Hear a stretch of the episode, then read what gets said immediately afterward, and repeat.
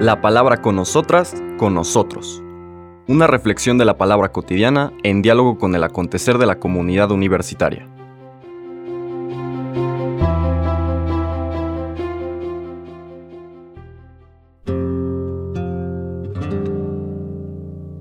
Hola, buenos días. Bienvenidas, bienvenidos a la palabra con nosotras, con nosotros. Hoy lunes 4 de septiembre iniciamos eh, nuestro recorrido en las Eucaristías de entre semana de la semana vigésimo segunda del tiempo ordinario. Es un momento interesante porque terminamos nuestro recorrido del Evangelio de Mateo y ahora la liturgia nos propone iniciar con el Evangelio de San Lucas. Con todo iniciamos en el capítulo 4 porque los, los, capítulos anteriores están vinculados al nacimiento del Señor y después al bautismo y tentaciones del desierto que se leen en otro momento del año litúrgico. Entonces, iniciamos en el capítulo 4, versículos 16 al 30. Lo que vamos a leer es la continuación del relato del bautismo y esas tentaciones del desierto. En aquel tiempo Jesús fue a Nazaret, donde se había criado. Entró en la sinagoga como era su costumbre hacerlo los sábados, y se levantó para hacer la lectura. Se le dio el volumen del profeta Isaías, lo desenrolló y encontró el pasaje en que estaba escrito. El Espíritu del Señor está sobre mí, porque me ha ungido para llevar a los pobres la buena nueva, para anunciar la liberación a los cautivos y la curación a los ciegos, para dar libertad a los oprimidos y proclamar el año de gracia del Señor. Enrolló el volumen, lo devolvió al encargado y se sentó. Los ojos de todos los asistentes a la sinagoga estaban fijos en él. Entonces comenzó a hablar diciendo, Hoy mismo se ha cumplido este pasaje de la Escritura que acaban de oír. Todos le daban su aprobación y admiraban la sabiduría de las palabras que salían de sus labios, y se preguntaban, ¿no es este el hijo de José? Jesús les dijo, seguramente me dirán aquel refrán, médico, cúrate a ti mismo, y haz aquí en tu propia tierra todos esos prodigios que hemos oído que has hecho en Cafarnaúm y añadió, Yo les aseguro que nadie es profeta en su tierra. Había ciertamente en Israel muchas viudas en los tiempos de Elías, cuando faltó la lluvia durante tres años y medio, y hubo un hambre terrible en todo el país. Sin embargo, a ninguna de ellas fue enviado Elías, sino a una viuda que vivía en Sarepta, ciudad de Sidón. Había muchos leprosos en Israel en tiempos del profeta Eliseo sin embargo, ninguno de ellos fue curado, sino Naamán, que era de Siria. Al oír esto, todos los que estaban en la sinagoga se llenaron de ira, y levantándose, lo sacaron de la ciudad y lo llevaron hasta un precipicio de la montaña sobre la que estaba construida la ciudad para despeñarlo. Pero él, pasando por en medio de ellos, se alejó de ahí. Palabra del Señor. Nuevamente ubicando esto en la pedagogía del Evangelio de Lucas, primero nos presenta el misterio de Jesús en la anunciación, nacimiento del Señor, luego pasa al inicio de su vida pública, que tiene que ver con el bautismo y después la, no su vida pública, digamos, esta transformación de su vida de un artesano en Nazaret a quien se va sintiendo llamado y enviado por Dios para llevar la buena noticia, con aquellos relatos que decíamos del bautismo, experiencia fundante del Señor Jesús. Reconocerse como hijo amado del Padre, el Padre que le comunica que en Él está su alegría, y que se convierte de ahí en adelante en el centro de su predicación. Después viene el relato de las tentaciones del desierto, donde queda claro el camino que debe de seguir para poder transmitir el mensaje de Dios, esta salvación de Dios que está centrada en el amor y no en el poder a la manera del espíritu de este mundo.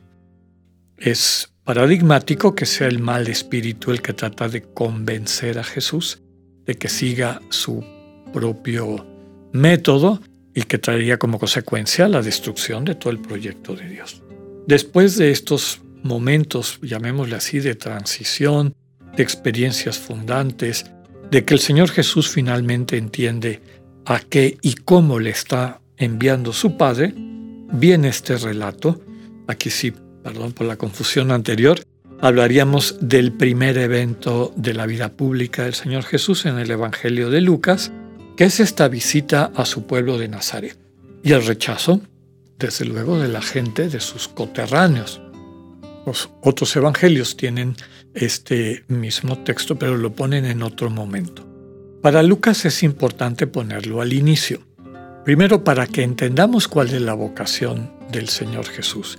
Él es el Mesías y vive su mesianismo de acuerdo a esta cita que escuchamos del el profeta Isaías, donde subraya que está impulsado por el Espíritu, eso nos hace recordar el relato de su bautismo, y cómo impulsado por el Espíritu va a liberar a los cautivos, anunciar la buena noticia a los pobres, la curación a los ciegos, libertad a los oprimidos, proclamar el año de gracia del Señor.